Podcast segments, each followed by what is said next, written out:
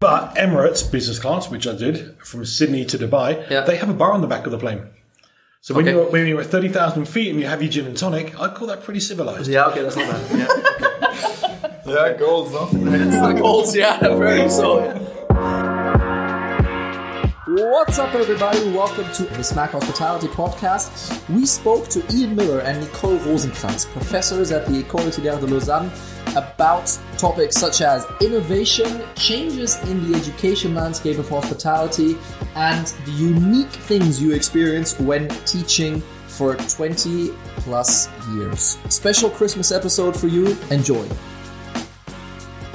I'm going to ask with a very simple question. What the hell happened to the campus? Um, somebody had an idea that we're expanding. Okay. so tell me, tell me what exactly is the plan. So there's a big pit as you come in. Yes. What is all of that going to become? Buildings of a sense that for the school or housing? Do we know? We do know. I mean, I mean, if you haven't had the chance yet, Uh-huh. uh, downstairs there is a wonderful model of our campus soon to become reality. Um, the first part of it, which is the most extended part from where we are sitting right now, is Yeah. housing. Um, because since we are growing, uh, we also need to give our AP students uh, place a to stay. place to stay. Yeah.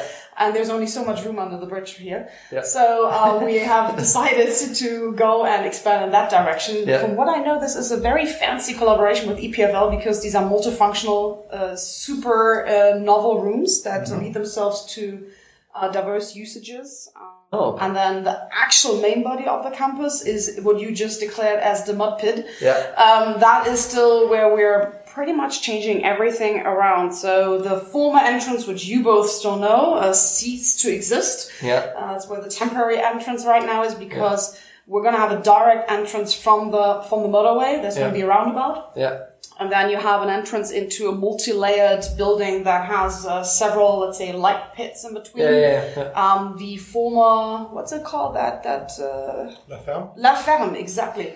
Uh, is gonna be rebuilt somehow and integrated. It's gonna become the reception uh, of uh, the school, and then we're gonna have Oh, very wow. fancy multifunctional rooms. Yeah, you've, you've got one thing, Nicole. Oh, what did I forget? The swimming. Yeah, but that, I haven't. See, I leave the best. and actually, in that case, it's the swimming pool and the spa. Semi-Olympic swimming pool. Okay. Perfect. Going as well, plus a gym space and social chill-out space. At spa, is it with massage treatment or is it just a r- regular sauna? More importantly, It's a question that many people have been asking themselves. Ian, how are you in the pool? I, I'm better in the pool than I, than I am in the gym. okay. All right. So let's say no more. EHL pool, cool for that gym there. Okay, it's not, Yeah. not really your thing. Okay. It's gonna be our new Baywatch. Okay. Oh wow, I'm looking forward to that. Um, You know, guys, the red trunks. Yeah, yeah. thing. the whole the whole thing. In your dreams, Nicole. Um, and then tell me, tell me another thing. So we've got the, the kind of the serious stuff out of the way, and we can get to the good to the good Christmassy gin tonic That was part. already that was the serious, serious? part. Oh, yeah, wow. yeah. Um, tell me about Singapore. So I realized that there's there's a campus there, and there's there's a development there as well. What do we know, and what can already be said, and what's kind of the the what we're going to leave out as to whether it makes sense or not for a rainy day, but. So the campus in Singapore will be in Singapore. Okay. Um, So far, so good. so far, so good. So far, so good. Yeah, we're on the same page. straight. Yeah.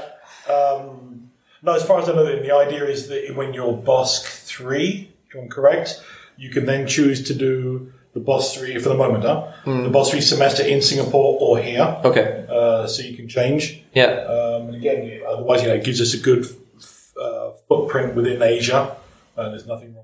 Yeah. Um, yeah, but, you know, we're sort of we're building this up from scratch, literally. Yeah. So it won't be anything near the size of EHL Lausanne. Sure.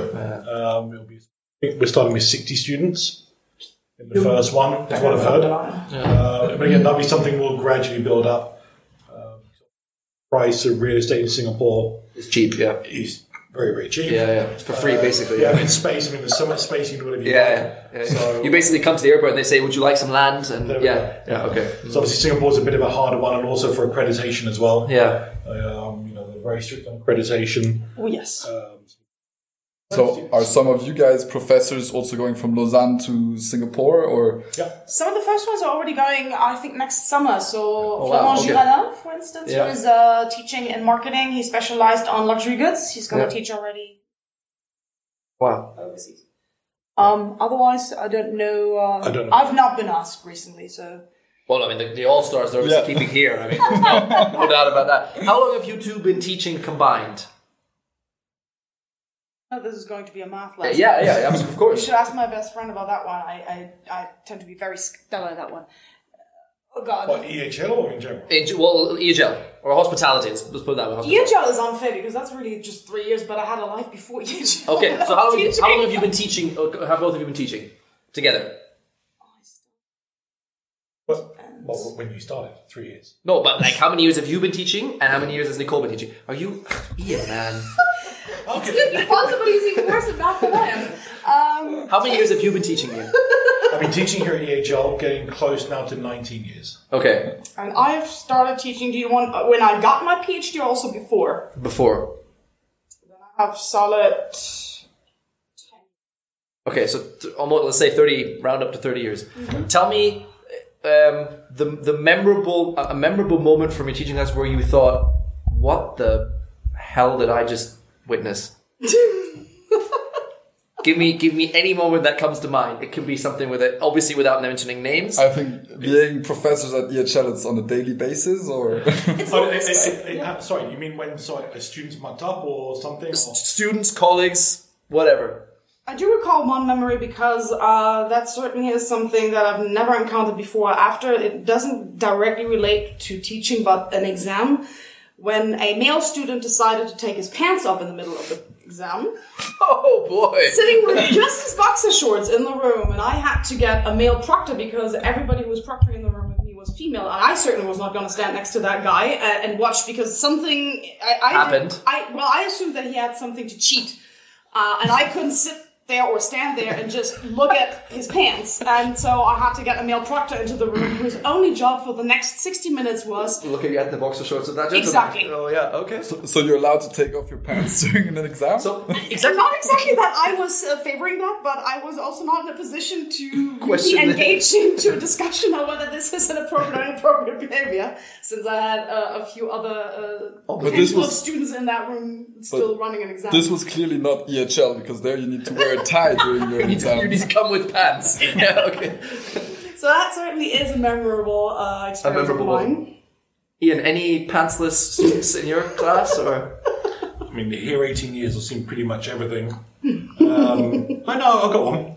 So I actually one group, final project, I, I knew this was going to come.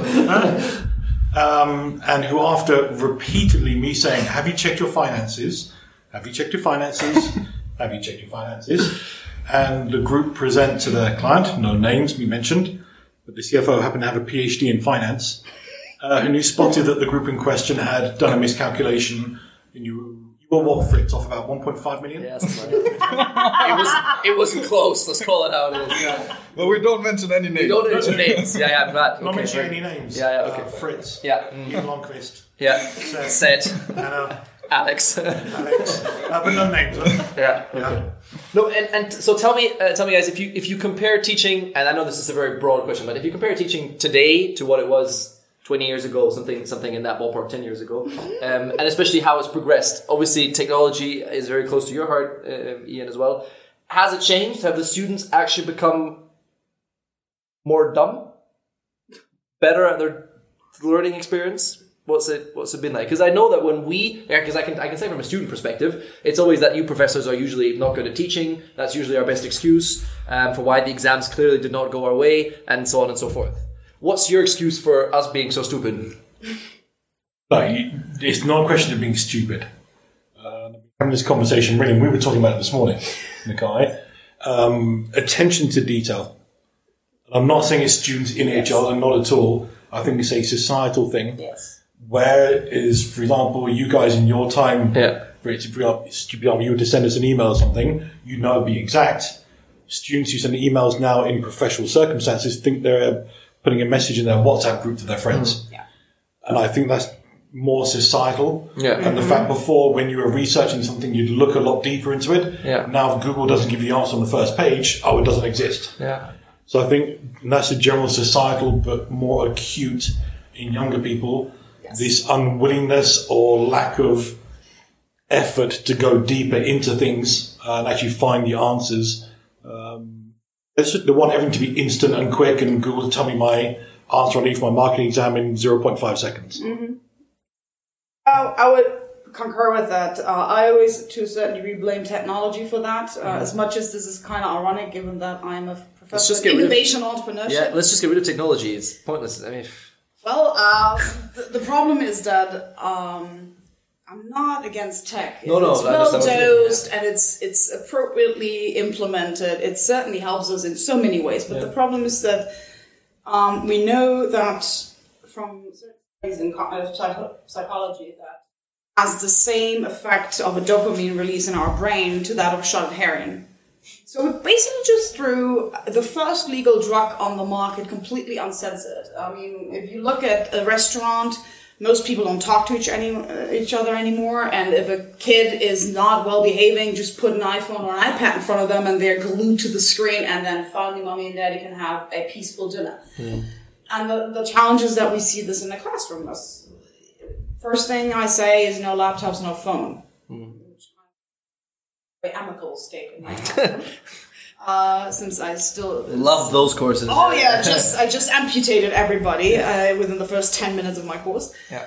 Um, and at the end of the day, um, even though they don't like to say it, I think the comment usually starts with "I hate to admit it," but uh, it actually made for much more exciting class. I was suddenly talking to students. There were uh, great discussions, and overall, we just had a heck of fun in there that I didn't anticipate when you first started saying no phone, no laptop. And I guess it goes a little bit in line because uh, nowadays everything has to be instant, uh, quick, uh, entertaining, exhilarating. Uh, it's basically superlative on all accounts. And that's very hard to do. I mean, what am I supposed to do? Bring dancing dolphins? I mean, there's only so much I can do in the context of the class. That would be really cool. That would be amazing. Yeah, that would be really cool. So actually, it's more kind of taking. Perfect. So after talking about how tech changes our life, we of course have a little technical difficulty here. Um, so how how does technology? I mean, we see is we see how it changes the life of your students, and it's harder to reach uh, the students. But is your way of teaching also changing with using more technology about yourself, or is the topic technology much stronger also in in the content and what you're trying to teach the the young leaders of the future? Mr. Techie. Yeah, I mean, as I teach tech, Florian, actually having tech in the course helps. Uh, the, the clues. I, I mean, I, I mean, Who's in the name? Yeah. I remember leaving EHL and not knowing so much about technology. to be Actually, I would love you to start the class from saying all phones and laptops away. That would be good, actually. We're going to teach Excel without the laptop. Pe- pen and paper out. Um, no, but and I think it's actually so. I just you know, submitted. I hope it gets through um, an elective on, and that's also really looking back to when a student doing the project. I was, you know, in terms of hospitality technology, we're probably only teaching three to five percent of actually what you really need to know if you're going to be a modern hotel manager. Uh, it's, it's I also mean, we learned revenue management doing paperwork and or on Excel doing pickup rates and uh, pickup and all of that, which you need to know, of course. But you should also know what it means to use a revenue management system, which most of the modern hotels or the hotel chains, where most of the students from EHL want to go, actually use. Yeah, but I, I'm also a big believer, and I know Fritz is trying to recalculate pickup rate in a different version. Um, that the if you're doing revenue management as a tool, you it's, you still need to learn the theory Definitely. before you use a tool. That's for Uh, sure. th- th- that's very very important. Applies to many things, Ian. Keep going. So, spoiler alert, his elective now tells you the other side of the story. Yeah, but no, no, but there's also a lot more. It's not just about the technology systems, but it's also about you know how do then you integrate into this discussion with either the hotel management company, uh, with the owner, if there's a capex investment needed. So it's also then how to build a business case around it. Um, so I think you know the, and the technology becoming more complicated. You then throw in PCI compliance, GDPR, and all these other things. It's becoming a bit of a nightmare. Uh, but it's something that and, you know, a hotelier has to deal with on a daily basis. Let me ask you this, um, or it's probably a question for both of you actually. Uh, um, if you if you look at the way innovation, or or specifically innovation, is thought about these days, a lot of certainly our generation would immediately assume, okay, innovation equals tech or equals something digital for, for, for most part. And for most parts, that's probably not wrong in, in one way or another, but it's certainly not the whole story. Um, why is that? And, and I, I realize it's more a question for, for, for Nicole because, um, I mean, we all, we, we, we can safely agree that generate, my generation or our generation and the generations to come are certainly very digital savvy, tech savvy. We grew up with most of that stuff, so we kind of know our way around it. Um, has, do you reckon it limits also our, our, our I don't know, perspective is maybe a very big word, but you get where I, what I mean if you, if I say that, you know, our, our, horizon is pretty limited to a laptop, a phone, and, and that's it. Whereas I'm sure you would agree with me that innovation comes in a lot of different shapes and sizes, potentially other than tech, sorry, and the, and, or, or just tech anyways. Oh, absolutely. Um, I guess there's multiple things that started to come together in the last five to 10 years that um, have gotten us where we are, where we almost exclusively by now equate innovation with something that's techy. Mm. Um, historically, if we look at innovation, we do classify innovation as uh, product, service, or process innovation. That was the classic ones. Mm. Until the 21st century, now the big thing is business model innovation. Yeah. Uh, and that's exactly where also the tech side comes in. Um, we had seen business model innovations before that. But when you talk to, let's say, uh, the CEOs of the top companies, um, probably in Europe and as much as globally, uh, most of them are now afraid about what they call business model innovation hmm. because mm. the tech side is is one of the strongest business model innovations that we have seen. Right. Because we just take classic business models and digitalize them. Yeah. It's on the one hand a low hanging fruit mm. uh, because you're just taking two things and architecturally designing them to become something new. But at the same time, it's also the most pervasive one that we're seeing across industries. This is not just for hospitality. Uh, in pretty much any other industry, we've been seeing this, whether it be retail, uh, whether it be uh, automotive, pharmaceutical, you name it. Digitalization yeah. goes through on all uh, accounts. Right. And I guess to that, um, yeah, we also own the fact that we're by now, when we talk about innovation, pretty much just think tech. Yeah. You can do tons of stuff um, innovative or entrepreneurial, uh, depending on whether you're focusing on something specific or you're just designing a business altogether, that is non-tech and equally sexy and has the potential to grow. But when it comes to, uh, let's say, the growth potential that nowadays private equity, venture capital, but also business angels like to see, then tech obviously gives you a lever that it needs the to be scalable. mortar doesn't reach not quickly, not yeah, by all means because the, the, investment is just way too high. Yeah. I mean, Jack Ma so uh, neatly said back when uh, what was it? Who approached him and and kind of said that uh, he doesn't see Baba being any any let's say serious risk in the next years to come, and, yeah. and he said at the World Economic Forum, well Look at them. They need a shop, they need logistics, they need this, that, and the other. Mm. I need just one server. Yeah. yeah, yeah, sure. And I think that's pretty much everything in a nutshell. Yeah, yeah. how is how is the industry doing in, in your opinion in, in terms of innovation and, and also tech? Are we are we, you know is it, is it is it any good? Are we are we on a good level? What do you feel are like? Especially some of the, the big companies have done a lot in, in recent times um, as to as to you know th- doing stuff they think was innovative and they think was digitally advanced. Are we really doing that well compared maybe to other industries? Can you can you hold it for a second? Question back to you. Yeah. What do you think? You've recently stayed in a hotel. Has it dramatically changed for you as when you think, let's say, 10 or 15 years back? I would say no. I would say that the, the, the hotel experience hasn't changed forever in a while. How to get there and how to inform myself about it and how to book it, that probably has.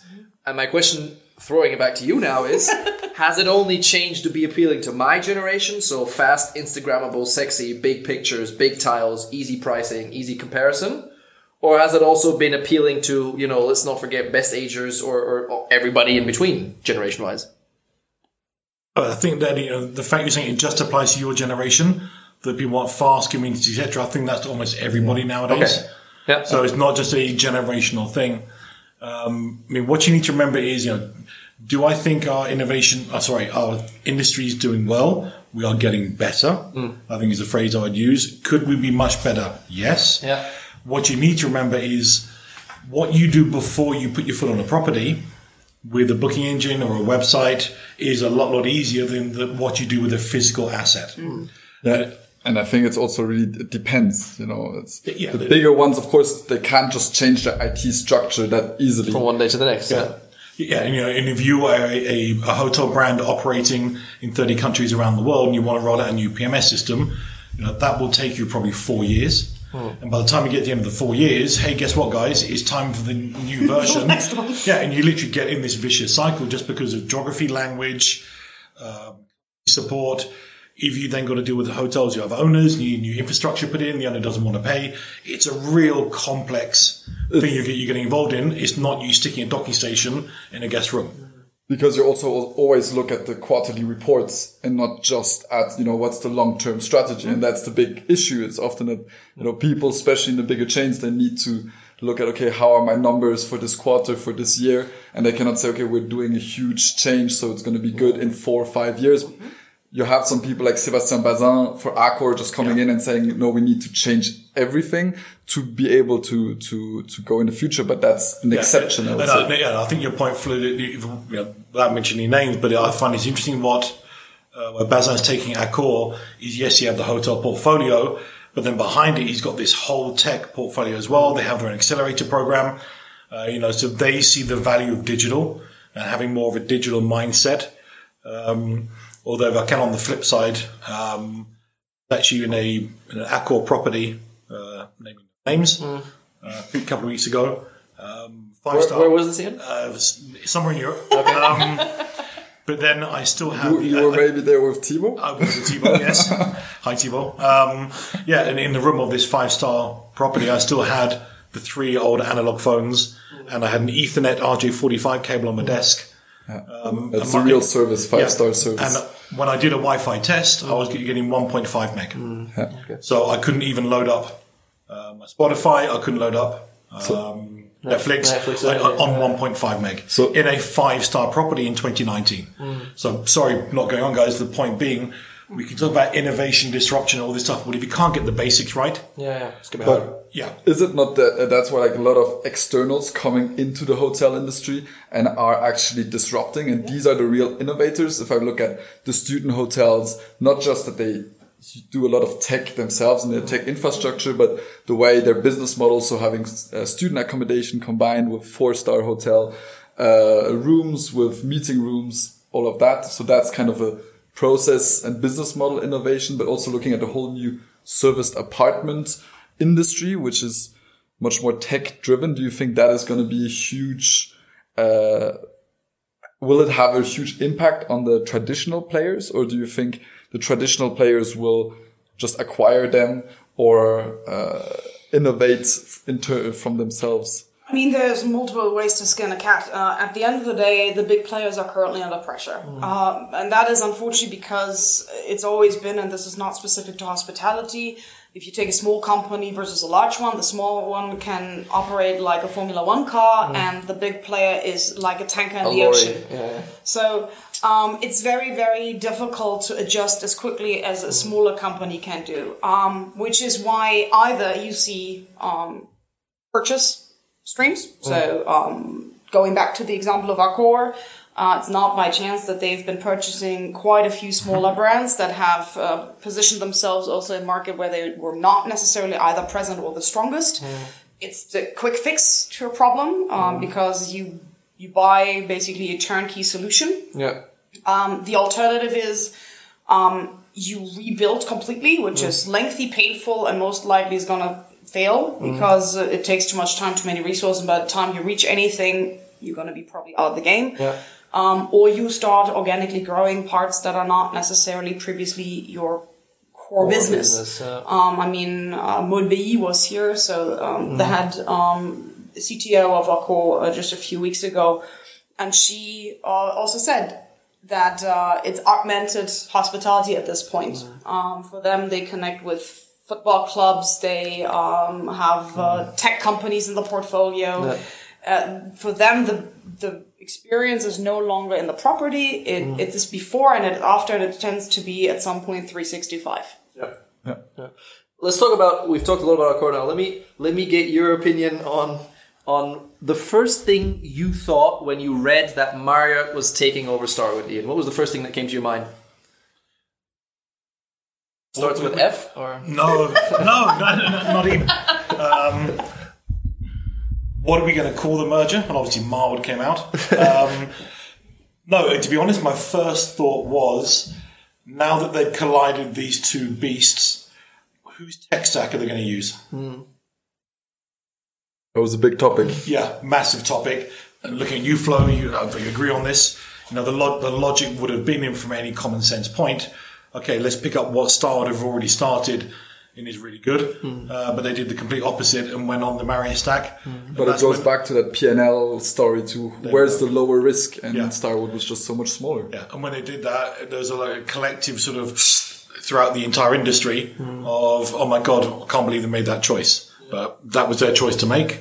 Um, they've done it, so And you can't forget that tech is not always the only part of which they look at. And it's, it's of course a more and more important aspect of their business. But if they see that tech, especially changing legacy of a yeah, the brands as well. I mean, they have they had brands to integrate that were virtually the same. Yeah. You know, I mean, if you if you asked someone, can you explain the difference between me, to me between I don't know a Westin or a Sheraton and and a Marriott? They were like, uh, f- uh, no, not really. You know, and there's, sell there's to the to the owners. yeah, and then to the owners as well. I mean, there's there's a, there's a whole argument. So give me, and I realize this is a typical interview question. So I, I would love to ask professors, five years from now, Where do you see yourself? where do you see yourself, Ian? Ian, what are you doing five years from now? Uh, one, hopefully not with you. Okay, noted. Uh, that- that's not even a hope it won't happen. Um, that's fine. Professionally, personally, Both and the industry. So professionally and the industry. oh, industry, industries are obvious. Somehow connected within hospitality. Yeah. That's you know that's all I've ever done my entire life. So Yeah. I'm not gonna say, go and jump and o- o- open a hairdresser or something. Why not? Um, I mean, with your hairstyle, that would be the obvious choice. man. Uh, People are getting older, you know. so owning a owning a hair, hair salon, not for me. Owning a gym, not for me. Um, but an Olympic an Olympic swimming pool would be cool. I, li- I like them. Yeah. and you could not good. even sell cigarettes Professional anymore. swimmer. Professional swimmer. I like. I'm good at swimming. Okay. Good, good, buoyancy. Yeah. Okay. the floating aspect is going very well for you. Yeah. Okay. I float well. um, no, I mean, obviously, hopefully, still here at EHL. Yeah. Um, How's it, so? Let me ask you. Let me get this question out of the way, and before we before we ask Nicole the same question. Nineteen years from now, Ian, and today. 19 Nine- years. back in the 19 days. Nineteen years back. Oh. okay. Nineteen years back. Because in 19 years, I will hopefully one still be alive and two I'll be retired. So, No, but 19 years 19 years ago, Yeah. what was EHL like? And compare the journey to today. How's it changed? Students, um, team, size. Give me give me your your take on this. And I realize this is a big pres- big question, but especially in terms of the students and the and the, and the size of the whole establishment. Okay, so when I walked in my first day, everything was at that blue turquoise colour that we had. Hmm. There were about 600, 700 students, Yeah. How many do you have today? three and a half thousand. And on campus, you have two and a half at the time, right? Correct. Something- Yeah, yeah, no, Those are obviously the that- yeah, rotational ones that are in internship. yeah. Uh, we had no Wi-Fi. Wow. We had two printers for the entire school. Wow. teachers and staff. You had to go to room 11 and plug in your printer using the LPT1 port. Remember So how many Wi-Fi routers do we have today just above MBAR, just as a comparison? Oh, in, in, in entire school, where we were up at about 460. So okay, from zero to 460. 460. Uh, we did everything on diskette. Uh, we only just had Outlook uh, put in before it was on, we were on Lotus. For those who remember Lotus, love Lotus. Um, yeah, you know, it was So a bit- changed. Yeah, big, big, big change. Minor. No, and, and, and again, you know, gi- gi- Hardly gi- gi- recognisable. give a shout out to people who've been a while. You know, Marcel in the print shop, uh, Marcel where he is now, but he had his own room downstairs. Yeah. And whenever we were prepping up for course, if we didn't have LMS, we'd take our printed sheets and go downstairs. You had to go two days before, and Marcel would print everything, and you put your box of paper and come back up to class. Whereas now everything's digitally deployed, limited paper. Have the students changed, in? Yeah. How? Age, maturity. No, I think Attractiveness. one that, that, that, that, they're still the same age. It's probably because because we're getting older. Okay, right, fair enough. Um, No, and again, I don't think it's a specific thing to EHL students. It's a generational thing. Right. But yeah, everything's a little bit more laid back. we can get through this and be a little bit more chilled about things. Hmm. Uh, going back to what I first said, I think they're less focused because they do have, you know, instead of sitting down reading a book for two hours, it'll be 10 minutes on a book, five minutes on Instagram, 15 minutes back in their book. Uh, j- j- j- if we're lucky, j- jump on the WhatsApp group. Let's go have let's go have a chai latte. Um, and it's, Or beer. We're- or a beer. right. Yeah, depends if it's eleven in the morning or four. in And the and the chai latte has to be with soy milk. Okay, please. Of- of careful. course, yeah. please. Okay. or almond these days. Yeah. Yeah, I think it's just more of a generational generational thing. And Nicole, for you, I mean, now we heard from from Ian how it changed in the last twenty years. You My just, three years? no, you, you, you joined three years ago, so you joined based on the new vision, I would say, of of, of uh, EHL, which uh, for us often we we discuss it. It's much more innovation, much more international, uh, more university, less école hôtelière, uh, like it was traditionally. What was the key driver for you to join EHL, and Why did you come here, Nicole? What I mean, Love. I feel like I feel like pulled back to my onboarding question. There when we I actually go. did my inter- my There interview. shout out to the the HR department. question. Why EHL? What are Your you background doing does here? not exactly scream hospitality. Well, little do you know. Uh, my mother ran strategy for Lufthansa for 40 years. I've pretty much grown up in the travel and transportation industry. I'm pretty sure to this day I know better in a Lufthansa galley where to find stuff than in my parents' house kitchen. So um, I've uh, probably intrinsically always uh, loved hospitality, Yeah. even though I've mostly seen it from the travel transportation side or as a client in hotels. But uh, What's your favorite airline? Well, Does it have to be Lufthansa? Is there any? It I has to think, be. Okay. I, I think there's no coming Okay. around. I know it has a lot of issues right now, but Okay. Ian, what's your favorite airline? Don't if you, Don't say, you say say British if you say Airways. British Airways, I'm leaving the room. we you have stopped having legitimacy. From what from where I've had the best flight experience. Um, Nicole, help us out here. From where he's had the best flight experience, or from I don't know, Of- Singapore Airlines, Oh yeah, Singapore Airlines is insane. Yeah, Singapore Emirates. Oh wait, obviously, I mean they're the only, some of the only five star Sing- airlines Sing- in the world. Sing- Singapore business class flight from Is- Singapore is pretty good. yeah. Yeah, it's not bad. Well, for me, it's also more about the let's say The Lufthansa and the connection. Fair, fair, fair enough. Um, and so, yeah, I, I do obviously concur that there are other airlines who That are also okay to also, fly. Also okay. But Emirates business class, which I did from Sydney to Dubai, Yeah. they have a bar on the back of the plane. So when Okay. you're when you're at thirty thousand feet and you have your gin and tonic, I'd call that pretty civilized. yeah, okay, that's not bad. Yeah, yeah, goals, no? it's the goals. Yeah, very so. Yeah.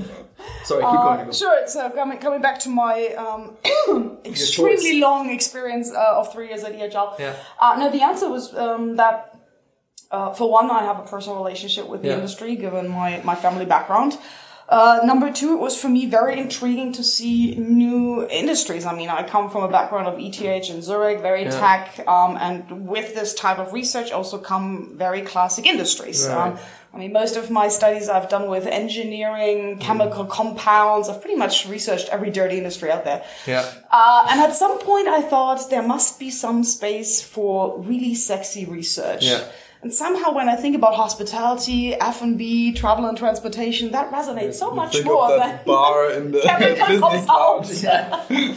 No, and I mean, EHL is a, is a top school, has a fantastic reputation. Yeah. Um, and uh, there was an opportunity that was brought to my attention, Mm. and uh, I took the opportunity. And to this day, I'm very happy I come. I came to this uh, interview. Unique space. Yes. Okay. absolutely, because I can also position myself much better Yeah, because. I do studies on innovation entrepreneurship uh, Yeah. where most of my colleagues do not research, and so by Yeah. the virtue of the empirical setting, it's already uh, sexy. Pretty, pretty good space. Yeah. I'm going to bring this up, and I realize it's a touchy topic, so let me formulate it correctly. Okay. I realize that obviously in recent times the the relationship to other hotel schools hasn't necessarily always always been fun, right? Now, would you agree with me, despite everything that's happened, that there that there are other um, hotel schools, not just in the close vicinity, but also in the Netherlands. Some some in Z Germans apparently have one or two as well. Um, that we need Americans, the Americans, the Asians, um, that we need in order to keep the cosmos and the, the idea of hospitality going. Everything political is set aside. Is that a fair statement to make, Ian? Every hotel school in the world should work together. Okay. For one simple reason for Yes. the betterment of our entire industry. Exactly. Right. Full stop. Okay. Uh, We call this uh, co-opetition. Yeah. The fact that then, you know, we should, because one, if you look at our industry, we don't have the best reputation in terms of working conditions, Yeah. hours, pay, etc., etc. Yeah. Um, and that isn't something that either one hotel brand or one hotel school or one individual will solve on their own. Yeah. Yeah. But it's us as a school and hopefully thought leaders in what we do. But we should be working with the guys at the Hague, and we already do. You know, we cooperate with Houston, we cooperate with with Hong Kong Poly. Yeah. Um, and we need to do that with the hotel companies as well, owners, operators, etc. Yeah. For the overall betterment of our industry, because at the moment or in the future, we're going to be in a nasty place. Yeah. Because people are turning more and more towards tech companies and other things. Um, you know, do you want to become a coder? Yeah. Or do you want to work in a hotel? So do you want to earn double the salary, maybe even triple, work Monday to Friday, nice office job, chai latte, or work in a hotel six days a week, including weekends and evenings, never see your family friends uh, for one third of the price? That is something we have to address, and that is doing that collectively together. I would even go a step further, and I think that brings me back to Florian, your question previously, the new strategy of EHL. It's not just hospitality schools that need to collaborate. We need to also tap into the broader scheme of business schools out there because why do you think we have a strategy change? You asked me where that motivation came from. If you go 50 years back, um, you came to EHL because you knew you would enter a trajectory where you would go for GM. Mm-hmm. And it was amongst hospitality experts that this competition was run. Right. Where do people today come from? They come mm. from business schools. They come with business degrees. They don't even necessarily have a hospitality background Yeah. because there's the dichotomy between the, the back of house and the front of house. Mm. And those people that also graduate from here mostly try to go on the GM track, but that means you're competing now against bachelor degree students from all over the world and they bring different perspectives, different angles that are super innovative, entrepreneurial. And I'm finishing my sentence and then you can Finish. and um, and so you need to change our strategy, and then you need to connect not just with business schools but with everybody out there because that's only how you know how to play that game. Yeah. Because maybe if you throw on back at YouTube, being more, more recent grads flowing more than you, Fritz. Um, Fritz is already okay. the old Not- not I, I see where we're or going here. age. no, but if you look, you, you know, everyone, people are talking about it, and you know, I always use them as a in a bit of a sort of shining beacon in our industry. You know, if you look at some of the jobs now in citizenM hotels, intern in data science, they have data scientists Yeah. in a hotel company. Would you consider, oh, I'm going to come to EHL to learn how to be a data scientist? Probably not, no. No. Yeah. But, but is there a potential for us as a hotel school to say, okay, if you're an engineer, a data scientist, a programmer, you can do some sort of masterclass, whatever we would call that, in understanding the fundamentals of hospitality, that you can go and write better code and more relevant code, or understand the numbers better. Um, that's a, Like a dual degree with EPFL. Yeah. You you do the hospitality side from this side, you get the tech side from EPFL, and you get the sweet deal of both sides. Sorry, he's just put a put a smack sticker onto his shirt and or on his forehead. His forehead. Um, let me let me ask this while we're on this topic, uh, j- just to just to get that covered. What is easier in your opinion? Is it easier to get more people that study hospitality to stay in hospitality, or is it easier to get people that have nothing to do with hospitality education wise to come join the industry? Because I remember when I was, or, or, or give me your take on that, because I mean, you guys are HR experts as well, from what I heard. Um, because when I, I remember when I was still in EHL, 60% of my school year was most likely answer they were not going to stay in hospitality. It- it- No, I think the, the question we'll ask for it is if you apply to EHL as a student and in the application process, you don't have a notion of I'm going to stay within hospitality in one way or another, Right, right. there's something wrong. Then you're fundamentally in the wrong place. Yeah. Why? Hang on. Let me finish. Hang on. Hang on. Yeah, you, you got got off on the right. Now, I'm not saying this means you're going to be a GM or whatever. It could be whatever it is. I want to work for an OTA, but I want to understand the industry. I think what it, it, the question we need to ask is what happens in the cursus of a student or someone in their career that switches them off. I I was born and grew up in a hotel. Hmm. I did a hotel school, didn't do EHL, but I did one. I then had a professional hospitality management career. Hmm. And then one day, for various reasons, I said, that's it, I'm done. Hmm. So we need to understand what triggers people to say, I no longer want to follow this as an industry career path. But jumping on that, I mean, I had a, I had a discussion with, with, with a person not long too long ago that too many hotel schools just uh, really um, educate people to become managers. Everybody out of hotel school says, "I directly want to be GM or I want to be uh, head of uh, this, head of that," and in the industry, we're still lacking a lot of people to do the normal jobs to actually run the hotel. So where's that gap? Are hotel schools not supposed to help people to find also waiters and uh, front of house people, or is, are we hotels who really just specialized for management level and uh, well, the question is, do you really need a degree if you want to be in the front of house? Isn't the operational side much more important? Of course, but um, the, this is EHL, but then every hotel school now wants to do a bachelor in this or a bachelor in that. And this practical hotel school is pretty much disappearing more and more after my feeling. Maybe you guys know it better we still have the practical side in there because I do also firmly believe if you want to manage anything, mm. you need to understand what you're managing. Sure. If you haven't done that job, it's very hard to understand where the bottlenecks are, where, where the intricacies lie. Um, still, I do believe that if I want to be somebody who is supreme in the front of house jobs, do I need studies for that? Uh, do I need the theories of waiting? I, I do believe you learn that on the job. You mm. learn best of what you do in the operational context. If you choose to study this matter, then at least from where I stand, and, and I'm happy if you if you want to disagree with me on that one um, you're learning exactly how to manage these jobs. You mm. take a more holistic standpoint of how different operational sites connect, how they're best coordinated.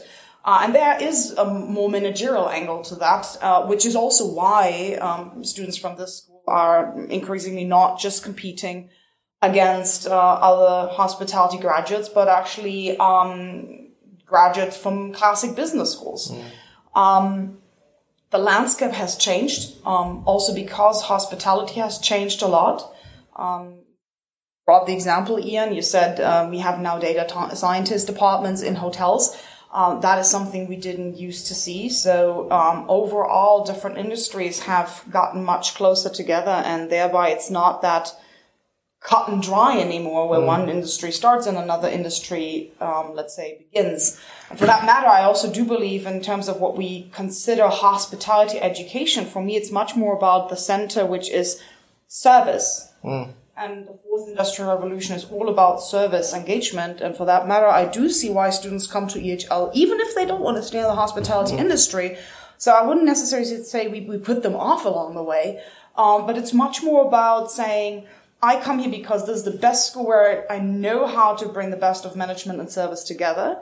And I don't necessarily have to do this within the hospitality industry. If you do that, great. Yeah. But there are various industries that now are all centered around service, and that's why our students are increasingly also very attractive in industries that are not the die-hard hospitality sectors, mm. um, but those that just center around service. Tell me about online education because I realize it's something that EHL started a couple of years ago, and then that you guys have put a serious amount of work into, and and, and so on and so forth. Um, we are training to be also a movie star. There we go. Exactly. There's a second I've, possible venue for. I've I've heard good things about your appearances um, in front of the camera, Nicole. So we um, we'll make sure to add uh, the picture that Ian has, the caption of of your makeup and hair style in front of the camera to this post.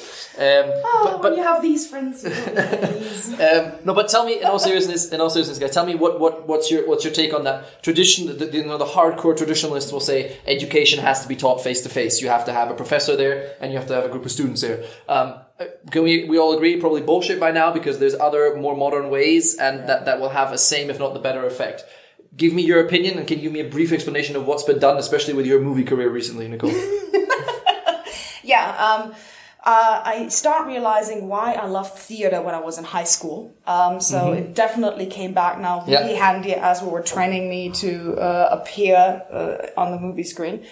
Um, do we need faculty? No. Um, is it nice to have? Do I believe that a certain personal interaction is helpful? Absolutely. Because something tech cannot uh, replace. I mean, a nice conversation like this one right now in the room is very different if we were both in front of our laptops in different rooms, and this would probably all be a little bit more sterile. Sure. Uh, but at the same time, let's face it, um, if we move a little bit away more towards graduate education rather than undergrad, which is where most of the tech and digitalization is currently taking place, you really want to take one or two years out of a full blown career to get a master's degree, uh, jeopardize getting back in because yes, you learn something, but you're also in, in the eyes of the, let's say, industry, you're losing two years of industry experience. Most people don't do this any longer. Uh, and frankly speaking, our schedules are so jam packed that it's much easier if I have a video and I can actually look that video up whenever it fits my schedule. Uh, I can do the exercises when I feel like it because maybe somebody biorhythm is different from every person. Let's face it, I'm not a morning person. Don't talk to me before I haven't had at least three coffees, unless you want to be bitten. Uh, and uh, other people completely flourish at six o'clock in the morning, which from where I come from doesn't work. So I can I can adapt my stuff to how it works for me and gets for a better learning experience. I think maybe I don't want to re-answer the question, but what you said before, Fritz, Did about you just say I didn't really answer the question? no, I don't want to re-answer. the question. That's a polite way of saying, okay, that answer was crap. Let's give the real answer. Ian, man. No, no, I don't want to re-answer the question. Really answer. Okay, let's really answer. No, but come back to what you said before about more sort of um, sort of front of house stuff. And the interesting thing here is, you know, EHL is looking to do this as well. I think a lot of time, hard skills you can learn online nowadays. How to peel a potato, how to cut an orange, how to fold a napkin, how to open a bottle of wine. You can watch videos on that online instruction. I still think you need some person to interact, especially for soft skills, and also how to perfect certain hard skills as well. But I think the basics you can definitely, or at least get a very good notion of.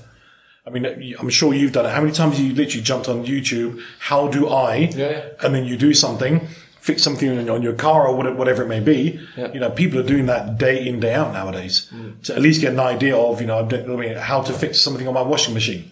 Mm. Oh yeah, well, I actually found. Oh, I didn't know that filter was there. And it was a YouTube thing. Um, I didn't need to have um, some kind of person or engineer. Explain it to me in person. Yeah, sure. So I think you know the, we're going to have more of this mix, and we actually should. Yeah. Before we come to the end, where we always ask, and just like that, 45 minutes have flown by, um, where we always ask the, the, the, the guests on the show the, the same question Can I have one funny story from your hospitality experience? And I realize for you, Nicole, it can be something related to travel and you know your your your your um, relation to your family and what you said with with your mother being with Lufthansa. Give me a, a story where you had to laugh because a service didn't work, a student didn't quite do what he was told and interpreted the task in a completely different way.